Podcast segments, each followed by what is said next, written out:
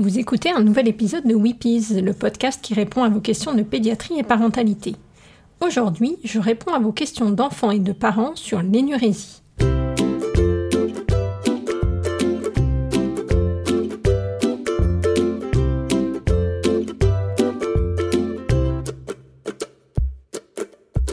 Je suis Pauline Krug, pédiatre. Dans ce podcast, je tenterai de partager avec vous des informations variées autour de l'enfance, avec l'aide d'autres professionnels, et je vous donnerai la parole à vous, parents, ainsi qu'à vos enfants. Weepies, c'est le podcast des Wonder Pédiatres, un groupe de pédiatres dynamiques et connectés qui échangent quotidiennement sur leurs pratiques. C'est quoi l'énurésie L'énurésie, c'est le pipi au lit, c'est-à-dire des mictions complètes et involontaires survenant pendant le sommeil. Autrefois, on parlait d'énurésie pour toute forme de fuite d'urine, qu'elle soit en journée ou la nuit. Donc le pipi au lit était appelé énurésie nocturne. Maintenant, on parle plutôt de troubles mictionnels diurnes quand il y a des fuites la journée et d'énurésie tout court quand les fuites surviennent la nuit. Mais tous les bébés font pipi au lit. C'est vrai, tu dois savoir que les petits-enfants retirent leur couche la journée vers 2-3 ans. On dit qu'ils sont propres, souvent avant d'aller à l'école. En général, ils gardent leur couche la nuit encore quelques temps, quelques mois, mais aussi euh, parfois pendant quelques années. On va donc parler d'énurésie à partir de l'âge de 5 ans. Ça signifie qu'avant 5 ans, c'est peut-être pénible, mais ce n'est pas pathologique. On parle d'énurésie primaire ou secondaire. Quelle est la différence? L'énurésie primaire, c'est quand il n'y a jamais eu de période de continence nocturne de plus de 6 mois. L'énurésie secondaire, c'est quand, après une longue période de nuit sèche, plus que 6 mois, les nuits sont à nouveau mouillées. Souvent, énurésie primaire et secondaire n'ont pas la même cause. Pour caricaturer un peu, l'énurésie primaire, c'est plutôt une question de maturité, de patience, alors que l'énurésie secondaire a plus souvent une cause psychologique.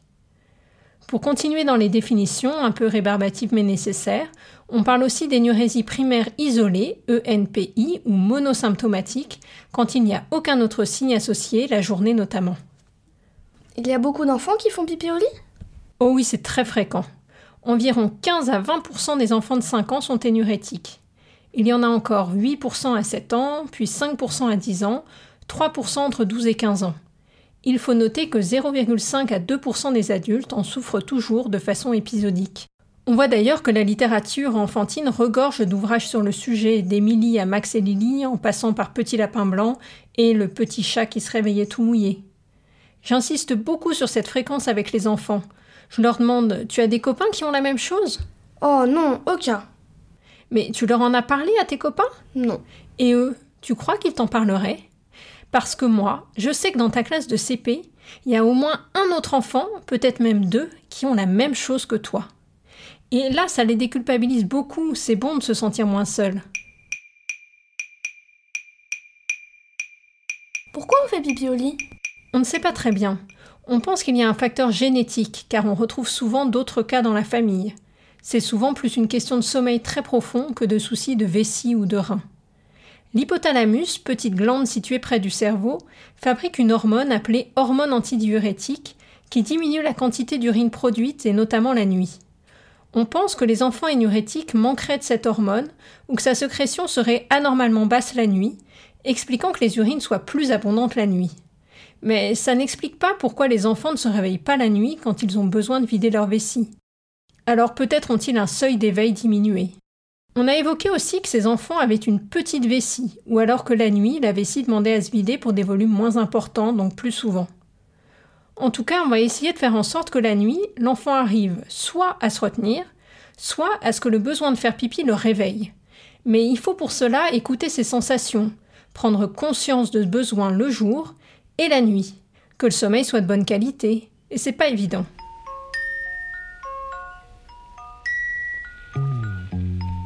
Comment se passe la première consultation La première consultation est longue, elle dure au moins 45 minutes. J'essaie que ce soit l'enfant qui m'explique pourquoi il vient et qu'il me raconte son quotidien.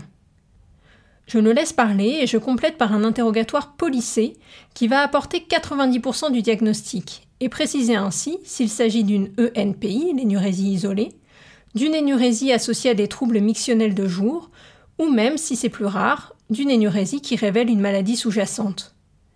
J'interroge donc sur le nombre de nuits mouillées par semaine, les traitements ou les techniques déjà essayées. Il faut aussi rechercher les antécédents familiaux, car très souvent, on retrouve un papa, un oncle, une sœur qui a eu le même souci. Et ça a en plus l'avantage de bien dédramatiser la situation. Je demande comment se passent les nuits. Souvent, les parents disent de leur enfant qu'il dort profondément. Certains ont essayé de l'élever la nuit pour les amener aux toilettes et disent toujours Impossible de l'emmener, il ne se réveille même pas, il pèse une tonne. Ensuite, je tente de cerner ce qui se passe la journée. Pendant la journée, as-tu des fuites de pipi? Est-ce qu'il y a des moments où tu es en train de jouer, de travailler et tout à coup, oh catastrophe, j'ai trop envie de faire pipi Et là, tu cours, tu cours, tu cours vers les toilettes et parfois, oh, c'est un petit peu trop tard. On appelle ça les urgences. Souvent, à ce moment, je vois les enfants sourire, un regard entre maman et enfant, montrant qu'en effet, ça leur évoque quelque chose. Est-ce que tu bois bien? De l'eau? Est-ce que tu bois du coca, du thé? Il faut bien rechercher comment se répartissent les apports en eau dans la journée. Souvent, les enfants se retiennent de faire pipi à l'école car les toilettes sont sales et ils ne prennent pas le temps. Donc ils ne boivent rien. Quand ils rentrent de l'école, ils sont assoiffés. Les apports en eau sont donc décalés de 16h à 20h et on comprend que ça puisse favoriser un peu les fuites de nuit. A contrario, on peut retrouver un syndrome polyuropolydipsique, c'est-à-dire un enfant qui boit beaucoup, donc fait beaucoup pipi. Et ça, ça peut être le signe d'une maladie rénale.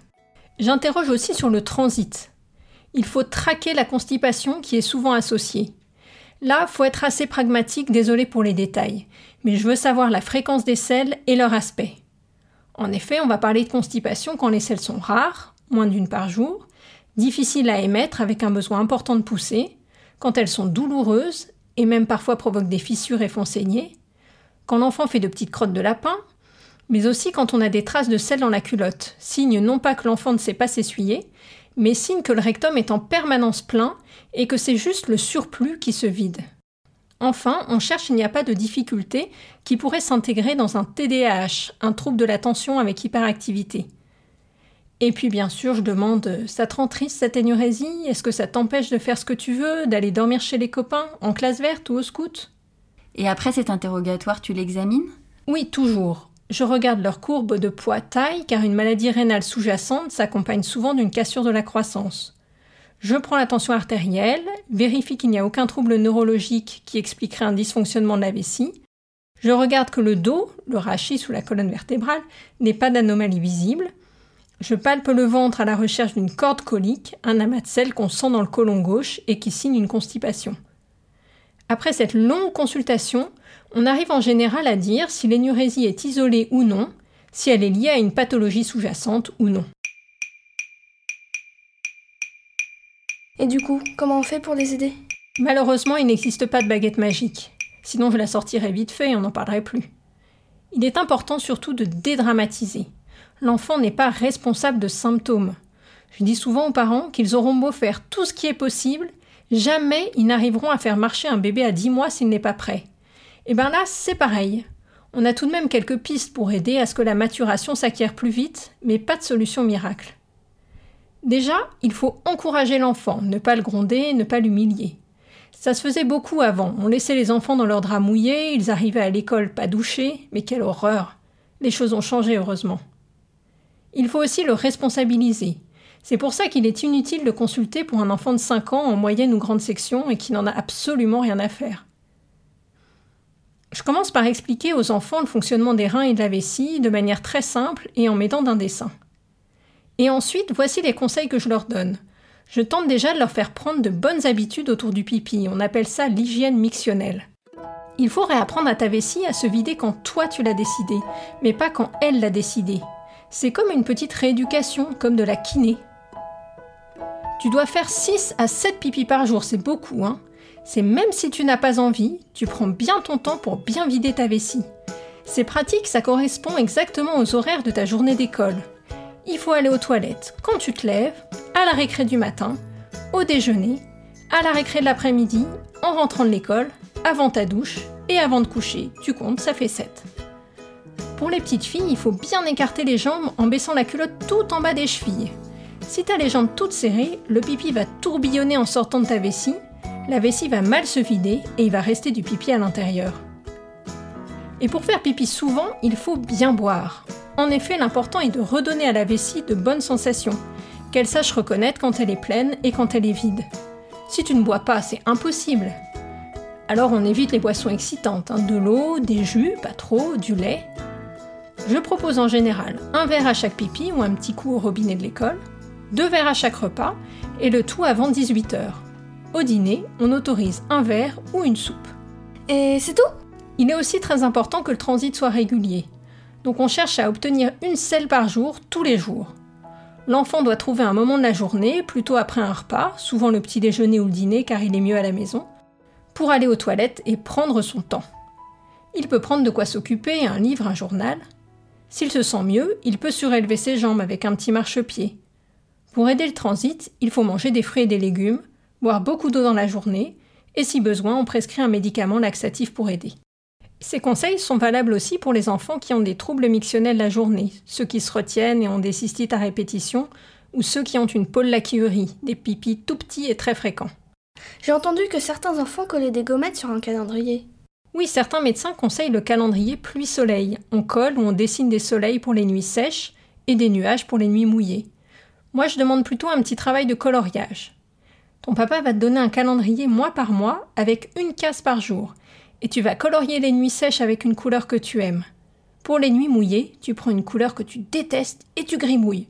Comme ça, toute ta colère part dans ta feuille. Et il y a même certains enfants, figure-toi, qui font des trous dans la feuille tellement ils sont énervés. C'est très visuel car on peut voir au fur et à mesure des mois et des efforts fournis la feuille qui se colore joliment. Et ça permet en plus à l'enfant d'être acteur, de se sentir impliqué dans sa prise en charge.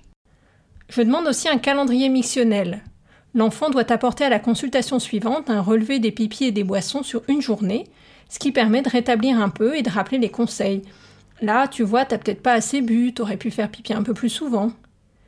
Et enfin, je déconseille de lever les enfants au milieu de nuit car c'est inutile et inefficace. Doit-on leur laisser les couches? Vaste question. Si l'enfant demande à la retirer, on l'écoute et on lui demande d'aider les parents le matin. Il défait son lit, met ses draps et son pyjama dans la machine, va prendre une douche. C'est pas pour le punir ou l'humilier, mais juste pour lui montrer qu'il est grand et donc euh, capable de participer un peu à la vie de la maison. Certains médecins sont assez péremptoires sur ce retrait des couches, mais franchement, quand il faut changer les draps tous les jours sans exception, ça devient vraiment épuisant. Il n'y a pas de médicament alors? Si, il existe le minirin. C'est une hormone de synthèse, l'hormone antidiurétique. On pense en effet que chez les enfants énurétiques, cette hormone manque et que si on en apporte le soir avant le coucher, ça va régler la situation. Moi, je le prescris de moins en moins et jamais en première intention à la première consultation. Parfois, c'est un bon coup de pouce pour redonner la confiance ou pour accélérer le processus avant une échéance, une classe verte par exemple. Mais si le mini-rein est efficace dans 70% des cas environ, il y a souvent des rechutes à l'arrêt. Donc les mesures d'hygiène mictionnelle doivent vraiment primer. Il existe aussi un médicament qu'on peut donner en cas de trouble diurne qui va donc aider à régler les soucis de la journée, puis la nuit va suivre. Et enfin, je traite très souvent la constipation par de petits conseils hygiéno-diététiques et un laxatif doux. Et l'alarme alors? L'alarme, appelée stop pipi, peut être miraculeuse, surtout chez les plus de 8 ans et parfois en quelques nuits seulement. Il s'agit d'un capteur d'humidité inséré dans le pyjama ou la culotte et relié à un boîtier. Le boîtier sonne quand le capteur est mouillé et doit être éteint par l'enfant. Les premières nuits, l'enfant est mouillé et c'est trop tard. Ensuite, il se réveille en dernière minute et a le temps de filer aux toilettes. On joue sur le conditionnement.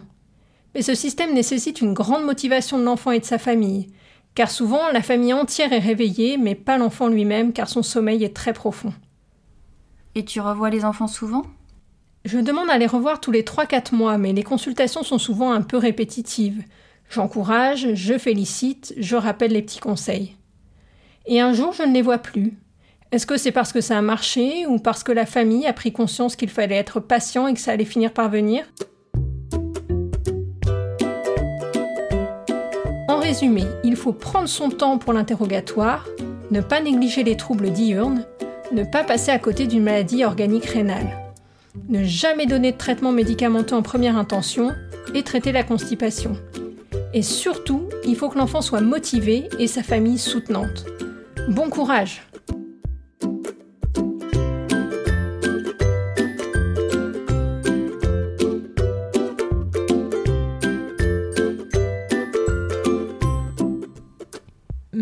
Laurence et Madeleine pour leur participation au podcast.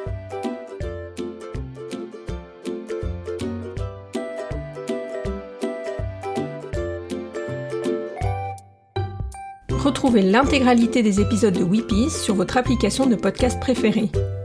Tenez-vous au courant des parutions sur les pages Facebook et Instagram de Weepies. N'hésitez pas à vous abonner pour ne laisser passer aucun épisode et à laisser des commentaires et des idées de sujets que vous aimeriez y voir traités.